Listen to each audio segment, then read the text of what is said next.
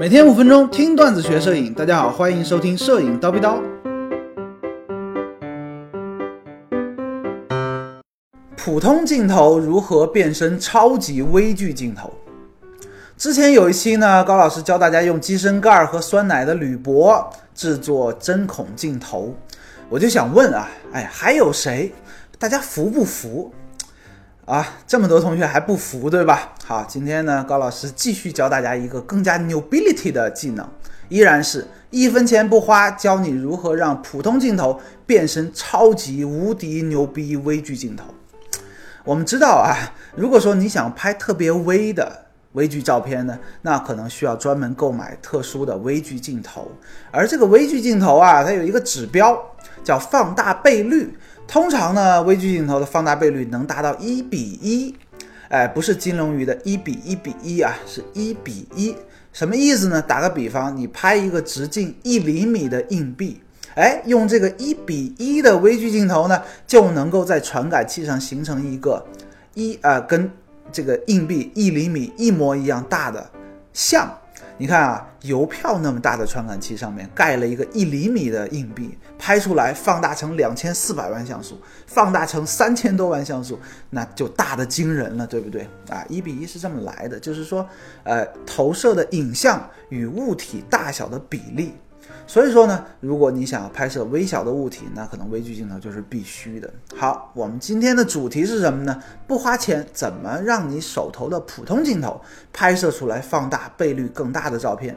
其实很简单啊，说完说白了就一句话：首先你需要有一颗广角镜头，或者说是带有广角端的套机镜头，比如说三十五毫米、二十八毫米这样子的镜头。当然，套机镜头也可以了，幺八五五的十八毫米端。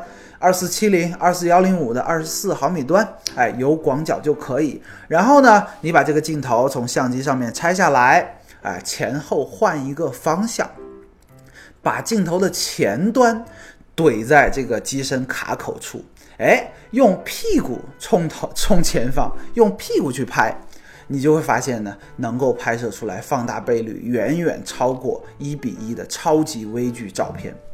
不信啊？同学，你试试看嘛，对不对？广角镜头反过来，用手拿着怼在卡口前面，用这个镜头的屁股对准这个拍摄物体，你就可以拍摄出来非常微距的照片。它就是一颗超级微距镜头。高老师真的没有逗你啊。当然也有一些注意事项。首先呢，根据品牌不同啊，镜头在你单独拿着一颗镜头的时候，不安装在相机的时候，你得先看看这个镜头啊，它的光圈的状态是全开的呢，还是缩得很小。比如说佳能镜头的光圈呢，在不安装的时候啊，就是全开的，中间那个洞啊很大。而尼康呢，就是缩着的。索尼什么样子的，我给忘了啊，大家自己看一看。我们需要呢，光圈得全开。佳能相对来说呢就比较方便，而尼康呢缩着的，它就比较难办了。但是也有办法啊，你去观察尼康镜头。的屁股，哎，有一个小小的拨杆儿，这个玩意儿你拨一下呢，哎，你会发现，哎，光圈变大了，变小了，变大了，变小了。这个东西呢，它就是控制光圈缩小放大的。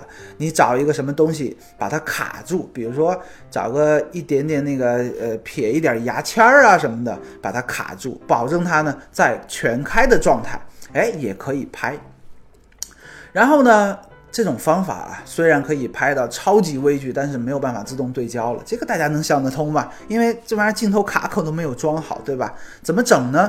首先你得把相机的这个不安装镜头也能摁快门这个设置把它调好，不然的话呢没办法拍。然后呢，手握住镜头，怼得紧一点啊，不要让这个卡口四周漏光进去。当然啊，要小心，如果说这个镜片啊。突出的非常多，切记不要划伤镜片的表面，不然的话呢，咱们为了玩一个呃花活，对吧？把你的镜头给整坏了，就有点得不偿失了。